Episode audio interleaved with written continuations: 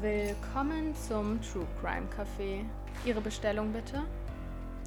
Ähm, was empfehlen Sie denn? Einen More to Go vielleicht? Dann nehme ich den mit Extraschuss bitte.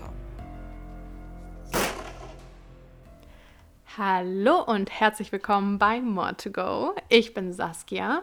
Und ich bin Arabella. Willkommen bei unserem Extra-Shot. Heute bin ich jedenfalls an einem anderen Standort, nämlich in Hamburg. Bei mir. Saskia und ich sind wieder vereint. Ja. Ja, es war eine, es war eine lange, harte Zeit. Heute ist unser Thema nicht ganz so euphorisch, wie wir es gerade sind. Es geht nämlich um Fetal Abductions, also fetale Entführungen auf Deutsch übersetzt. Dafür gibt es noch viele andere Synonyme wie Babysnatching, Fetal Kidnapping. Da gibt es noch keinen so richtig deutschen Begriff. Jedenfalls habe ich keinen gesehen bei meiner Recherche. Nee, nicht so wirklich. Das heißt, große, große Triggerwarnung an werdende Mütter, an Leute, die insgesamt unsere krassen Fälle nicht ganz so gut verdauen. Ja, die Probleme damit haben, Schwangere, also das Thema Schwangerschaft und Föten und Babys und so, also alles um das Thema herum. Mhm. Darum geht es heute. Also dann lieber abschalten, wenn das ein zu hartes Thema ist, was ich auch verstehen kann. Also es ist wirklich keine leichte Kost, aber dafür sind wir auch nicht bekannt. Das stimmt. Bevor wir jedoch damit anfangen, haben wir noch was anderes, ein bisschen was Aufmunterndes. Denn Saskia und ich, wir beide sind ja nicht nur in der True Crime Podcast-Welt ziemlich begeistert, was Kriminalfälle angeht, sondern eigentlich in jeglichen Aspekten unseres Lebens. Und Saskia war eine richtig süße Maus und hat mir ein ganz, ganz tolles Spiel geschenkt. Es ist jetzt ein bisschen Werbung, aber wir werden dafür nicht bezahlt. Wir wollen es euch wirklich nur ins Herz legen, weil wir wirklich große Freude daran hatten. Und zwar ist es Saskia. Es ist ein ähm, Spiel, man könnte sagen ein Escape-Spiel von Hidden Games. Und ich habe das halt schon ganz lange im Blick gehabt und ich schenke ja immer sehr, sehr gerne Sachen, von denen ich auch was habe. sind einfach die besten Geschenke. Immer so. Und genau, man bekommt dann diese Akte sozusagen und darin sind unfassbar viele Materialien, also Zettel in aller Form und Farbe. Und man soll mit dieser Akte einen Fall, einen ungelösten Fall auflösen. Man ist sozusagen selber in dem Moment Detektiv und man bekommt da alles Mögliche, also Hinweisbriefe ähm, und Fingerabdrücke und Aussagen, alles Mögliche. Man kann ganz viele verschiedene Medien auch beim Spiel nutzen. Also es ist nicht nur Papier, sondern man benutzt auch das Internet und so weiter und so fort. Und das haben wir jetzt am Wochenende zusammen gespielt und es war so cool. Wir sind richtig aufgegangen. Wir mhm. saßen drei Stunden vollkommen konzentriert an diesem Fall und haben ihn dann auch erfolgreich gelöst. Und das war halt so, so cool, dass wir dachten, wenn hier Leute zuhören, die True Crime und insgesamt so Rätselspaß haben, dann müssen wir das einfach empfehlen, auch wenn wir kein Geld dafür kriegen. Aber trotzdem ist es so cool. Aber please sponsor us. ja, falls jemand irgendwie ein Geschenk braucht oder einfach jetzt gerade Langeweile hat und im äh, Lockdown noch irgendwie was Spaßiges machen möchte, das ist echt cool. Sonst verbringe ich ja meine Freizeit in Escape Rooms. Aber da die gerade geschlossen sind, ist das the next best thing. Ja, also wir hatten richtig Freude daran, haben uns, es gibt nämlich mehrere Fälle, direkt den nächsten Fall bestellt, weil wir uns nicht zügeln konnten. Der liegt schon hier vor mir und den spielen wir dann in ein paar Tagen. Oh ja. Freue mich schon. Genau, das wollten wir euch noch einmal ans Herz legen, falls ihr auch Spiele begeistert seid wie wir. Aber ansonsten, Saskia, bist du ja heute dran, uns noch mal ein bisschen einen kleinen Theorieteil näher zu bringen. Dann habe ich einen Fall und dann hat Saskia einen Fall. Also eigentlich ist alles wie beim Alten. Ich würde sagen, wir starten dann direkt los. Sehr, sehr gerne. Genau, wie schon gesagt, ist das Thema heute Fetal Abduction. Und das ist eine sehr spezielle Art von Entführung eine spezielle Form, genauer gesagt von der Kindesentführung, bei der eine Mutter, die kurz vor der Geburt steht, entführt wird, um ihr das Kind auf brutale Art und Weise mit Hilfe eines Kaiserschnittes aus dem Mutterleib zu schneiden. Ja, das, also das ist schon auch das, was es ist eigentlich. Wir lachen gerade nur einfach, weil das so schlimm ist. Mhm. Auch so schlimm, das so zu definieren einfach. Ich finde, das hört sich ganz, ganz grausam an. Und Kaiserschnitt auch nur insofern, als dass damit ungefähr beschrieben wird, was dabei passiert. Letztendlich ist das natürlich kein richtiger Kaiserschnitt, weil dabei sollte ja natürlich alles steril sein, der sollte geplant werden und natürlich von Experten, also Ärzten, Chirurgen ausgeführt werden und nicht von irgendwelchen Strangers. Aber ja, daran wird bei Fetal Abduction leider nicht gedacht. Und in diesen Fällen, wie gesagt, das ist ein sehr, sehr grausamer Eingriff und selten überleben da leider die Mütter und auch die Föten überleben nur bei der Hälfte der Fälle. Wir haben ja auch gerade schon gesagt, dass es dafür in Deutschland nicht so wirklich einen Begriff gibt. Also wir haben es halt übersetzt einfach in die fetale Entführung. Der Grund mag vielleicht auch sein, dass die vor allem in der USA zu finden sind. Also vereinzelt gibt es auch Fälle in anderen Ländern, aber vor allem in den USA ist da die Zahl recht hoch. Da auch unsere Fälle heute in der USA stattgefunden haben, beziehe ich mich auch auf die Zahlen und das Vorgehen dort. Ähm, in den USA wurden nämlich zwischen 1983 und 2015 18 Fälle der fetalen Entführung registriert. Damit machen diese Entführungen 6% der gesamten Kindesentführung in den USA aus. Das hört sich jetzt, finde ich, erstmal relativ wenig an. Also 18 Fälle in so einem langen Zeitraum ist ja nicht so viel. Also wenn man sich da mal andere Straftaten anguckt, da sind die Zahlen um einiges höher. Aber, großes Aber, Erstens ist natürlich jede Entführung und Straftat eine zu viel. Und zweitens steckt auch hinter jeder dieser Taten wirklich ein schreckliches Trauma, die danach die Betroffenen und Angehörigen ihr Leben lang extrem belasten. Und wie auch gerade schon gesagt, die meisten, in den meisten Fällen überleben die Opfer auch überhaupt nicht. Und das ist ja bei in Anführungsstrichen normalen Entführungen nicht immer der Fall. Also da ist die Überlebensquote eher höher. Und statistisch gesehen ist in den meisten Fällen die Täterin, wie ich gerade schon verraten habe, eine Frau zwischen 19 und 40 Jahren. Und auch die Motive konnten anhand der bisherigen Fälle recht gut herausgefiltert werden. Und zwar wollen Frauen meistens Folgendes. Sie wollen die eigene Beziehung durch die Schwangerschaft bzw. das Kind festigen oder ich würde eher sagen retten und oder sie haben die Fantasie, ein Kind zu gebären. Und da geht es auch wirklich nicht nur darum, ein Kind zu haben, sondern auch wirklich um diesen Prozess der Geburt. Also sonst könnte man ja sagen, würde es zum Falle der letzten Folge kommen, dass ein Kind einfach entführt wird. Aber nein, sie wollen wirklich diesen Prozess miterleben. Und jetzt fragt man sich vielleicht erstmal, warum sie nicht einfach selbst schwanger werden. Das wäre ja die vernünftige Vorgehensweise, wenn man ein Kind möchte und diesen, diesen Prozess miterleben möchte. Aber häufig ist es so, dass die Täterinnen aufgrund einer Unfruchtbarkeit oder weil sie bereits eine Vasektomie bzw. Sterilisation hatten, selbst nicht schwanger werden können.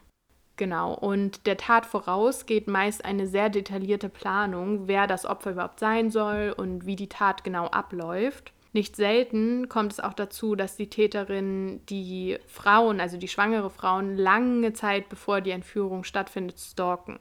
Und nicht nur das, denn die Täterinnen sind häufig so besessen davon, selbst schwanger zu sein, dass sie Monate vorher selbst beginnen, so zu tun, als wären sie schwanger. Das ist natürlich nicht nur der Besessenheit geschuldet, sondern auch, weil es sehr, sehr komisch wäre, wenn eine Frau einfach direkt mit Baby auftaucht und nie schwanger war. Also es ist auch ein bisschen, um die Straftat zu verdecken natürlich. Dabei täuschen sie ihr komplettes Umfeld und selbst den Partner wird häufig diese Schwangerschaft untergejubelt. Also ähm, selbst der glaubt das teilweise.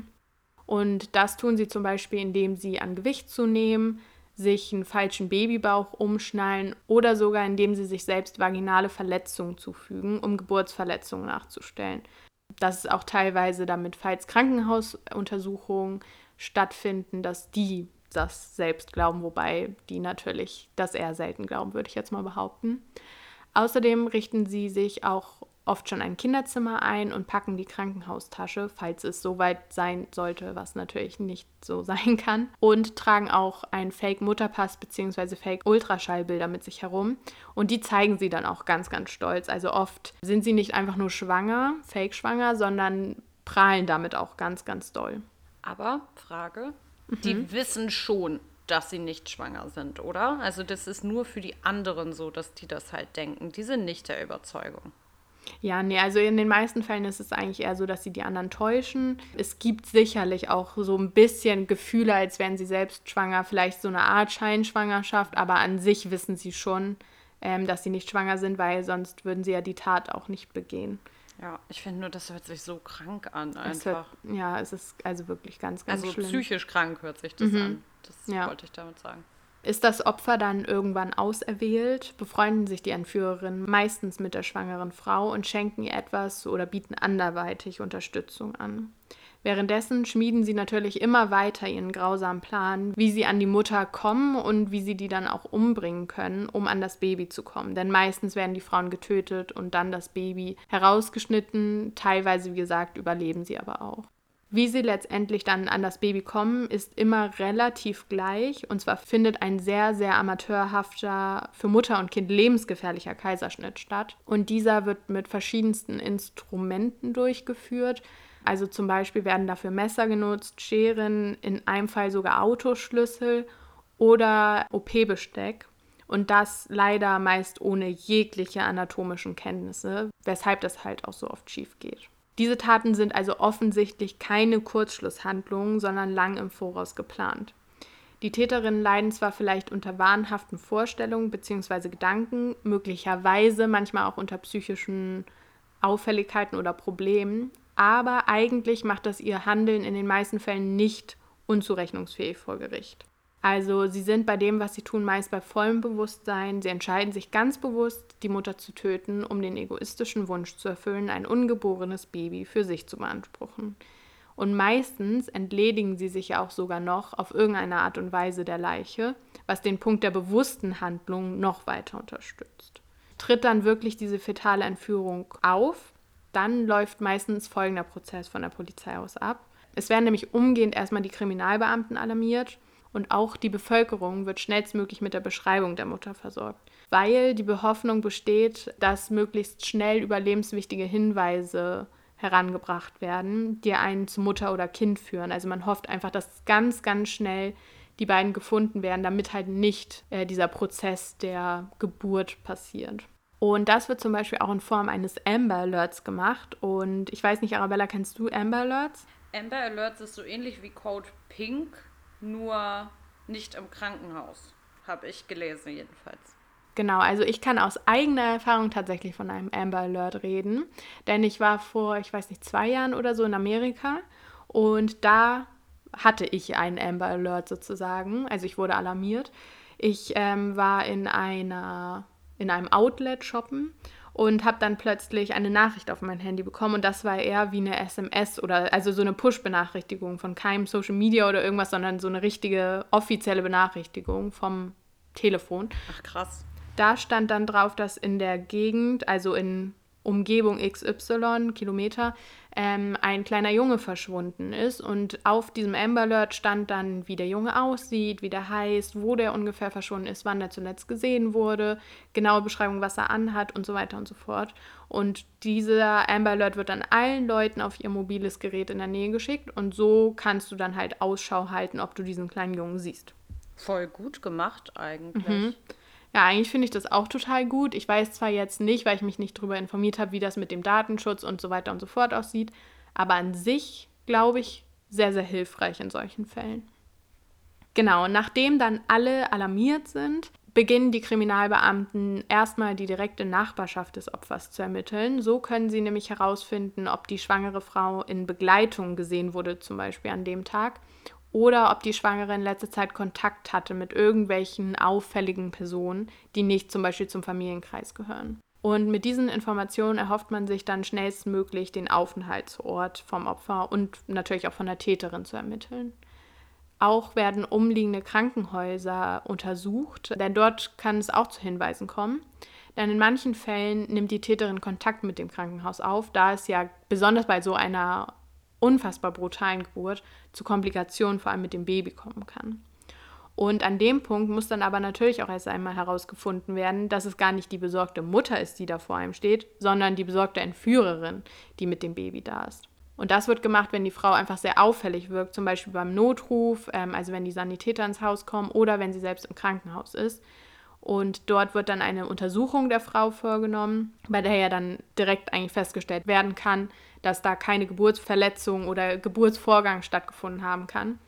Und natürlich auch der DNA-Test kann da helfen und Aufschluss bringen. Und während meiner Recherche bin ich dann auch auf die Aussage einer Ermittlerin aufmerksam geworden, die gesagt hat, dass die fetale Entführung Fälle sind, die bis jetzt immer aufgeklärt worden sind und man damit auf keinen Fall davon kommt. Und bis jetzt scheint sie damit ja auch recht gehabt zu haben, denn zumindest in den 18 registrierten Fällen bis 2015 wurde wirklich jeder Fall aufgeklärt. Während dieser Fakt zwar vielleicht in irgendeiner Art und Weise beruhigend ist, dass die aufgeklärt wurden, ist ja der Rest einfach weiterhin sehr, sehr, sehr verstörend, dass das überhaupt stattfindet. Und ja, aber was sagst du denn so dazu? Was ich auch noch häufig gelesen hatte, was ich auch einfach nur verstörend, kann man das ja, sagen? Ich, ja, ich finde, das Wort verstörend passt eins zu eins zu dem okay. Fall heute. Genau, das fand ich nämlich dem Ganzen gegenüber. Ähm, in Amerika gibt es ja Craigslist. Das ist so das amerikanische eBay Kleinanzeigen, würde ich sagen. Mhm. Und so haben auch viele wirklich ihre Opfer kennengelernt und dann halt gesagt, dass sie denen zum Beispiel Babykleidung oder so anbieten wollen. Also ich finde, es ist nochmal eine ganz andere Art von Brutalität irgendwie, wenn ja. du dann da nichts ahnend hingehst und dann ja ein Amateur wirklich dir das entreißt, was dir am wichtigsten ist. Ja, auf jeden Fall. Also ich finde, dieser Mensch wird einfach so verachtet in dem Moment. Das muss unfassbar schlimm sein. Ja, also dein Hinweis mit der Craigslist wird euch auch bei meinem Fall vielleicht noch ein bisschen begleiten. Aber erstmal zu deinem Fall, würde ich sagen. Genau. Also bei mir geht es nämlich heute um Eli und seine Geschichte, welche 1995 beginnen sollte. Inzwischen ist er 25 Jahre alt, also man kann hier sagen, er hat überlebt und er erinnert sich auch gar nicht mehr an die Umstände, unter denen er zur Welt kam. Alles, was er weiß, weiß er durch die Erzählungen seines Großvaters und den damaligen Schlagzeilen. Auch sein zwei Jahre älterer Bruder Jordan hat keine Erinnerungen mehr an die Geburt von Elijah, obwohl er live dabei war. Zum Glück sollte man an dieser Stelle sagen, denn als er jünger war, hatte er noch lange starke Albträume, Verlustängste und wusste nicht so recht, wohin mit seinen Emotionen. So tief saß das Trauma vom 16. November 1995. Deborah Evans ist zu dem Zeitpunkt nämlich im neunten Monat und hochschwanger. Die Geburt ihres vierten Sohnes Eli war auf den 19.11., also drei Tage später als der Tag, wo wir uns gerade befinden, errechnet worden. Sie lebt zusammen mit ihrem Freund James Edwards und ihren Kindern Samantha, Joshua und Jordan in einem schönen Haus in Edison, Illinois. Das ist etwa 30 Minuten von Chicago entfernt. Um 17.30 Uhr verlässt James Edwards die Wohnung, um einige Straßen weiter arbeiten zu gehen und küsst seine Freundin zum Abschied. Als er morgens um 2.30 Uhr wiederkommt, findet er seinen größten Albtraum vor. Das gesamte Haus ist blutverschmiert. Die zehnjährige Samantha liegt in eine Decke eingewickelt und mit sieben tiefen Stichwunden tot auf dem Boden. Von siebenjährigen Joshua fehlt jede Spur. Im Wohnzimmer verliert er dann endgültig die Fassung. Der zweijährige Jordan liegt neben seiner Mutter und schreit. Fast sechs Stunden war der zwei Jahre alte Junge mit seiner toten Mutter alleine in einem Raum. Auch sie wurde zugedeckt. Als James Edwards vermutlich panisch die Decke wegzieht, stockt ihm der Atem. Seine Deborah, die angehende vierfache Mutter, wurde brutal zugerichtet. Wie der Obduktionsbericht zeigen wird, wurde sie durch einen Schuss in den Hinterkopf umgebracht, nachdem im Halsbereich mehrfach auf sie eingestochen wurde, um sie außer Gefecht zu setzen, und ihr dann mit einer Küchenschere der Bauch aufgeschnitten wurde. Und das, um ihr das zu rauben, was einer Mutter am liebsten ist, nämlich ihr Kind. Ziel dieser grausamen Tat war nämlich der vor wenigen Stunden noch ungeborene Eli, der nun wie vom Erdboden verschluckt ist. Aufgebracht setzt Edwards einen Notruf ab und die Ermittlungen beginnen. Oh Gott. Saskia schüttelt den Kopf. Ja, oh, dass auch noch die Kinder von ihr dann umgebracht wurden. Das ist ja noch mal übers Ziel hinaus. Also nee. auch, dass der Zweijährige die ganze Zeit bei seiner toten mhm. Mutter lag. Da verstehe ich auf jeden Fall, dass der noch lange, lange mhm. Albträume hat. Ja, wir machen jetzt erstmal einen kleinen Sprung vom Tatort weg. Aber wir sind immer noch in der Nacht des 16. November 1995 und weiterhin in Edison, Illinois. Allerdings in einem anderen Haushalt, nämlich im Haus von Patrice Scott und ihrem Partner Dwight Pruitt, wo sie zusammen mit ihren drei Töchtern leben. Kurz nach Mitternacht klingelt es an ihrer Tür. Als Patrice die Tür öffnet, sieht sie ein merkwürdiges Bild vor sich. Vor ihr steht eine Bekannte, Annette Williams, mit einem ihr unbekannten Jungen an der Hand. Der sieben Jahre alte Junge trägt zwar einen Mantel und Schuhe, aber weder Socken noch eine Hose. Der Pullover von Annette ist an den Ärmeln voller Blut. Doch ehe Patrice weitere Fragen stellen kann, liefert ihr Annette auch schon die Antworten. Patrice solle bitte auf den kleinen Joshua aufpassen, da seine Mutter während eines Drogenhandels angeschossen wurde und nun im Krankenhaus liege. Annette wolle ihre gute Freundin nun besuchen und bei ihr sein. Außerdem gäbe es gute Neuigkeiten, denn Annette habe heute endlich entbunden. Am nächsten Morgen, wenn sie Joshua abhole, würde sie ihren kleinen Sohn mitbringen, aber nun müsse sie dringend los. Die Umstände von Annettes Schwangerschaft waren Patrice schon länger ein Rätsel. Eigentlich sollte sie bereits im August und dann im Oktober entbinden. Sie war sogar auf ihrer Babyshower, doch eine Geburt folgte nie. Bis jetzt. Die Tatsache mit dem Drogenhandel verwundert Patrice tatsächlich nicht allzu sehr, denn auch ihr Freund Wright war ein Gangmitglied und so nimmt sie den Jungen bei sich auf, um Annette ein bisschen zu unterstützen. Doch die ganze Nacht weint Joshua im Schlaf und wird immer wieder wach und zittert am ganzen Körper, sodass auch Patrice kaum ein Auge zu bekommt. Als sie den Siebenjährigen am nächsten Morgen fragt, was denn los sei, fängt er wieder an, unkontrollierend zu weinen weil er sich so Sorgen um seine Mutter mache, weil sie und seine große Schwester tot seien. Er sagt, dass Annette, ihr Freund Fidel Café und Laverne Ward, der Ex-Freund seiner Mutter, die beiden umgebracht hatten. Mhm. Patrice Scott glaubt ihren Ohren nicht. Das kann doch niemals so geschehen sein. Sobald Annette wieder zurückkommt, würde sie sie darauf ansprechen. Und genau das tut sie dann auch, was Patrice Scott vermutlich den Rest ihres Lebens bereuen wird. Was sie zu dem Zeitpunkt nämlich noch nicht wusste, ist, dass das auch Joshuas Todesurteil sein wird. Einen Tag später wird er tot am Straßenrand aufgefunden.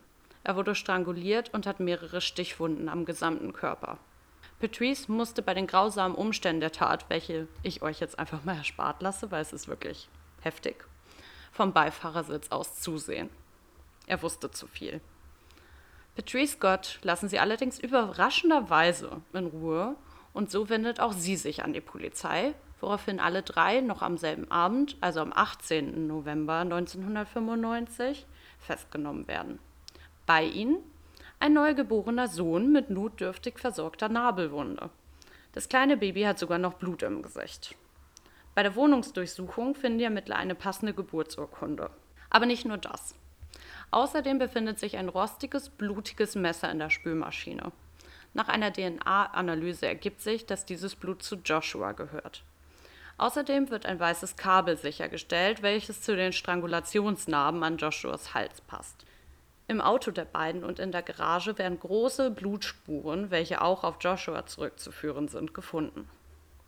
Das Blut an der Jacke von Annette Williams gehört zu Jordan, also dem zweijährigen Sohn, und Elijah, dem Neugeborenen. Zudem werden die Fingerabdrücke aller drei Täter bei Deborah Evans zu Hause nachgewiesen. Noch am Abend der Festnahme unterschreibt Annette Williams ein umfassendes Geständnis bei der Polizei, welches sie später zurückzieht.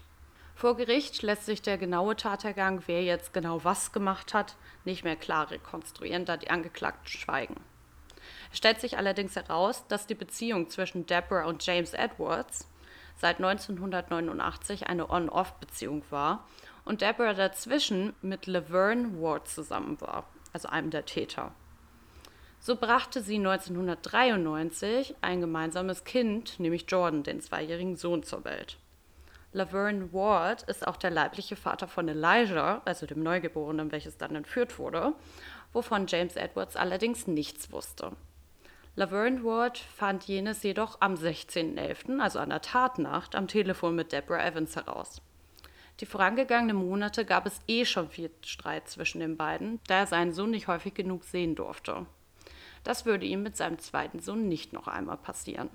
Er machte sich um 20.10 Uhr auf den Weg zum Haus seiner Ex-Freundin. Aber auch Annette Williams und ihr Freund spielen eine tragende Rolle.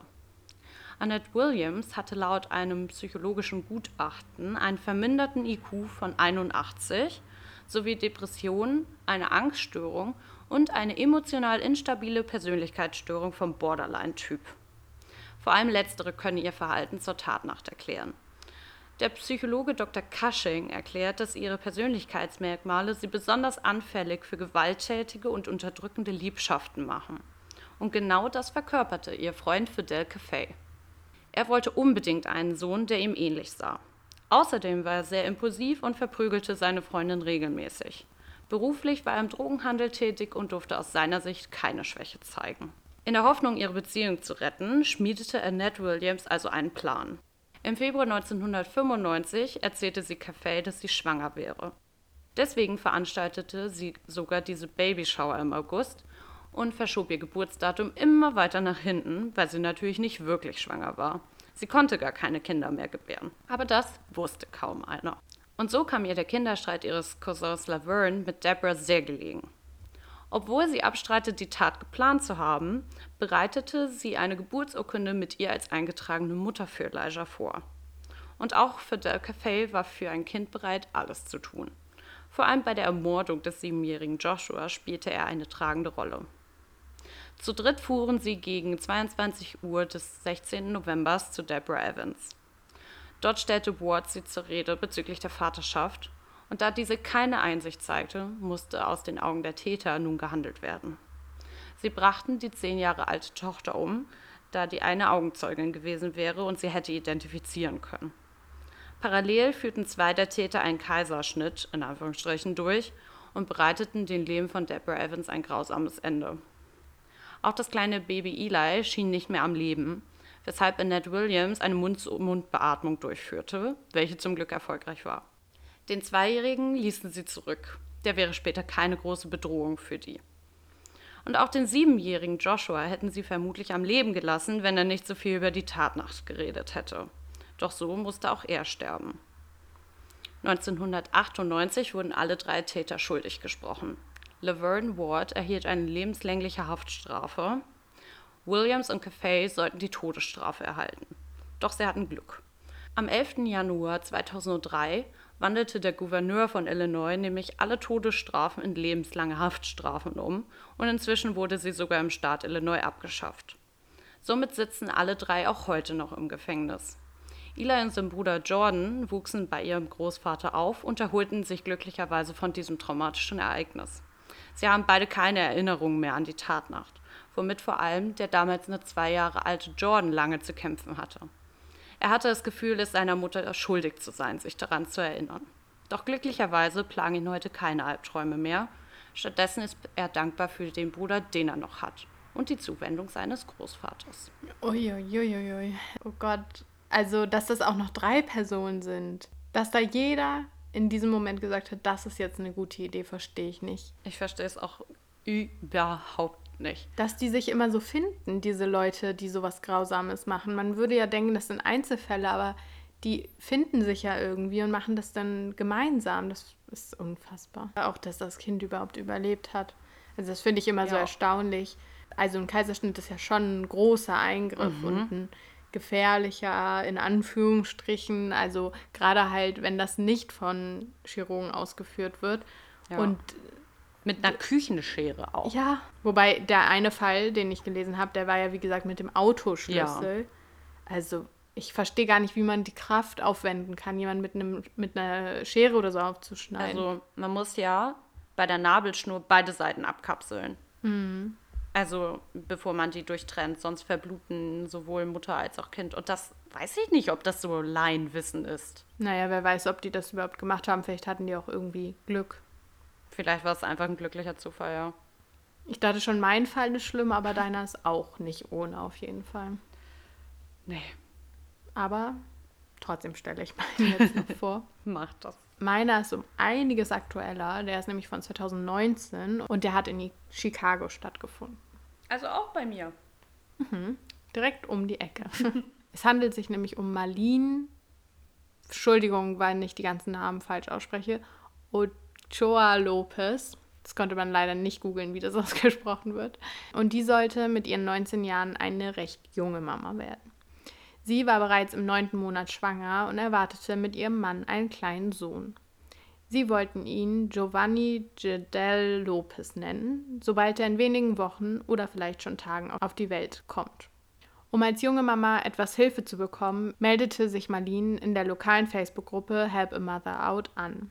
Als sie dann den Aufruf Where is the May Mamas at sieht, meldete sie sich direkt. Also ganz kurz übersetzt, help a mother out, sofern wie help einer Mama oder help den Müttern. Und where's the May Mamas at? Also wo sind die Mamas, die im Mai ihr Baby bekommen? Sie meldete sich dann auf diese Anzeige, denn schließlich sollte ihr Baby in nicht ganz einem Monat im Mai auf die Welt kommen. Und so kommt sie mit der schwangeren 46-jährigen Clarissa Figueroa und ihrer Tochter Desiree in Kontakt. Sie verstanden sich im Chat direkt prächtig und vereinbarten ein Treffen, um sich auszutauschen. Außerdem hatten sie Marlene angeboten, ihr ein paar Babyklamotten und sogar einen Kinderwagen zu schenken. Also genau, Arabella, das ist ja, worüber du auch geredet hast. Und so versuchen sie ja auch oft irgendwie die Verbindung herzustellen, wenn das nicht sowieso schon diese Verbindung besteht, wie es bei dir der Fall war. Und gerade dann ruft man halt wieder wie im Horrorfilm, don't do it, mach's ja. nicht.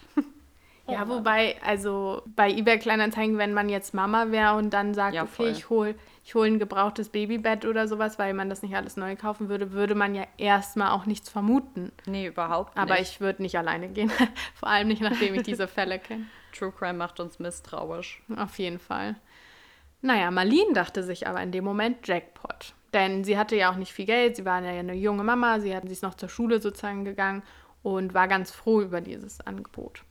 Was Marlene aber nicht wusste, seit dem Tod ihres erwachsenen Sohnes, also von Clarissa, zwei Jahre zuvor, war der Drang von ihr nach einem neuen Kind ungesund stark angestiegen. Und da sie vor einiger Zeit auch sterilisiert wurde, war das eigentlich so gut wie unmöglich und so musste sie sich einen anderen Weg einfallen lassen, um an ihr ersehntes Wunder einer Geburt und einem Kind zu kommen.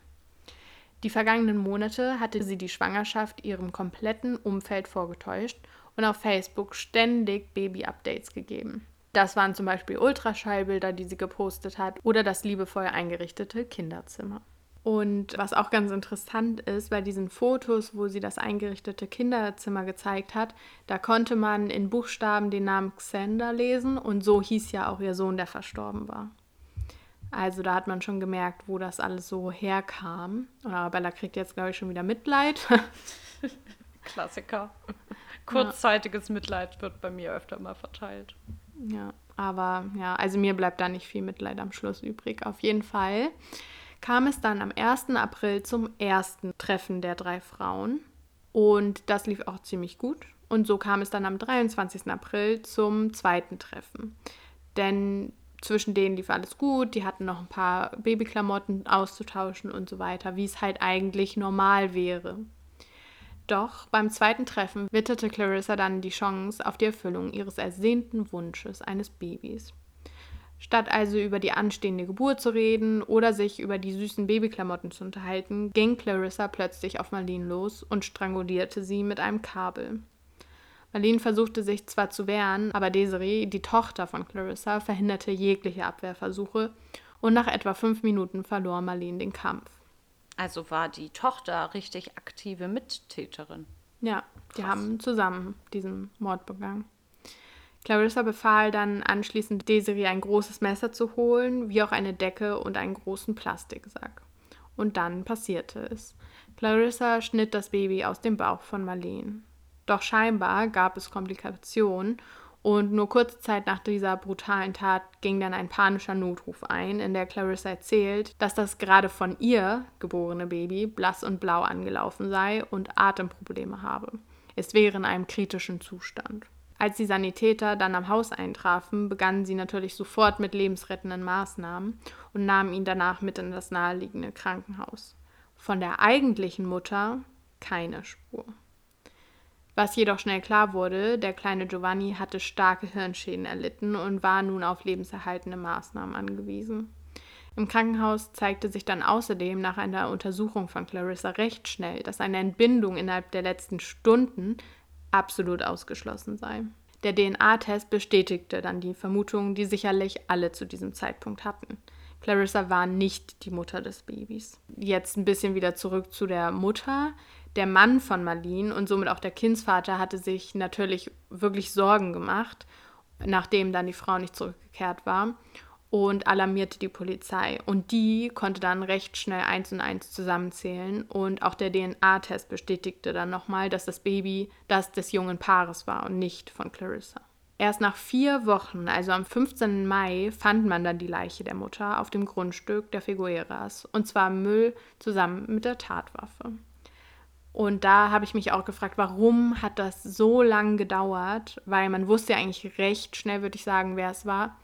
Aber genau beschrieben, wie das alles abgelaufen ist, war es halt nicht. Also vielleicht hat diese Ermittlung doch länger gedauert, dass es nicht das eigene Kind von ihr war. Sie hat wohl auch noch einen Spendenaufruf erstmal für das Baby gemacht, also die Täterin. Zwei Monate kämpften alle um das Leben des Kindes mit einem so grausamen Start. Doch die Hirnfunktionen von Giovanni verbesserten sich nicht. Ohne die Maschinen würde er nicht überleben.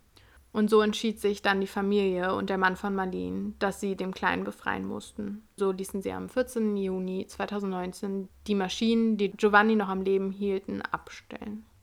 Also er hat es leider letztendlich nicht überlebt. Die Täterin Clarissa Figueroa und ihre Tochter Desiree wurden dann unter anderem wegen Mordes verurteilt, der Kindesentführung, der Zerstückelung der Leiche und der Verdeckung eines Mordes. Und auch der Freund von Clarissa wurde mit der Tat assoziiert und wurde zur Mithilfe vom Mord verurteilt, denn er hatte scheinbar dabei geholfen, die ganzen Spuren zu beseitigen und auch die Leiche und wusste ja somit von der Tat. Was genau dann die Strafen waren, also ob die lebenslänglich bekommen haben oder so, was ich schätze, konnte ich jetzt nicht herausfinden, aber sie wurden auf jeden Fall verurteilt und wurden auch nicht als schuldunfähig vor Gericht angesehen. Vielleicht habe ich es nicht mitbekommen, aber inwiefern wurde die Leiche zerstückelt? Ich dachte, sie haben die in Anführungsstrichen nur auf dem Müll gefunden. Ja, also scheinbar war sie dann zerstückelt auf dem Müll letztendlich. Crazy. Ja, sie wurden zumindest auf diesem Punkt ja angeklagt. Vielleicht wurde auch dieser Eingriff selbst schon als Zerstückelung angesehen oder als, ne, ist halt jetzt übersetzt so. Ja crazy. Mhm. Das ist jetzt kein Fachwissen, aber im Zusammenhang mit meiner Recherche habe ich gelesen von einem der Ärzte, die ausgesagt haben während des Gerichtsprozesses, dass nach dem Tod der Mutter man das Kind eigentlich innerhalb von zwei bis drei Minuten gebären muss. Ansonsten bekommt auch das Kind Hirnschäden, weil es nicht mit ausreichend Sauerstoff versorgt wird. Also das würde dann, wenn das jetzt genauso stimmt, wie ich es da gelesen habe, dann würde das da ja eine tragende Rolle spielen, warum der kleine Giovanni solche Hirnschäden davon getragen hat. Ja, ich glaube, das ist dann auch ganz oft die Erklärung. Ja. Weil die Frauen ja häufig vorher, lang vorher umgebracht werden und so ein amateurhafter Kaiserschnitt, der dauert ja viel länger. Also selbst ein richtiger Kaiserschnitt dauert ja schon einige Zeit. Ja. Und wenn man dann auch noch mit Scheren da erstmal versucht rumzuschneiden, also das dauert ja um einiges länger und da sind zwei bis drei Minuten viel zu wenig, denke ich. Schlimm. Mhm. Auch dass Giovanni dann nicht mal überlebt hat. Ja, da hat er es schon geschafft sozusagen. Die haben auch zwischendurch wirklich gebankt, weil ganz kurz konnte er wohl alleine atmen. Ich weiß auch nicht, inwiefern das möglich ist, aber ähm, die haben lange gebankt, wie gesagt, zwei Monate und dann war aber jegliche Hoffnung dahin. Und dann ja, haben die sich einfach entschieden, dass das nicht so weitergehen kann. Und hast du irgendwas gefunden, warum die Tochter mitgeholfen hat? Weil das ist mir ja auch schon wieder ein absolutes Rätsel, ehrlich gesagt. Ja, da haben sich schon wieder scheinbar irgendwie welche gefunden. Also die Tochter war 25 und die haben das wohl vorher besprochen und ich habe dann auch gelesen, dass sie später im Gefängnis sozusagen noch ein Kind gebärt hat. Also sie konnte sogar selber Kinder bekommen, die Tochter, aber die hat ihre Mutter trotzdem in diesem Fall unterstützt. Uff. Ich weiß auch nicht, wie die sich immer finden. Das wirkt immer so unwahrscheinlich, einfach mhm. unfassbar unwahrscheinlich, dass sich so solche Leute finden. Aber sogar auch der Freund ja von der ja. hat mitgemacht. Oh Gott, okay. Ja. Ich weiß nicht, wie es dir ergangen ist, aber also ich bin oft emotional mitgenommen, während wir recherchieren. Ich weiß nicht, während, während ich dir das dann erzähle so, dann habe ich immer schon so viel gelesen, was das Thema angeht, dass es für mich irgendwie schon so unreal wirkt. Ja. Aber ich fand es diesmal wieder irgendwie eine der schlimmsten Recherchen, weil ich auch voll viele Interviews gesehen habe und so. Also ich glaube, dadurch, dass du diese ganzen Informationen hattest und ja auch die Opfer überlebt haben, also teilweise zumindest, ist das nochmal ein bisschen was anderes, wenn man die wirklich sieht.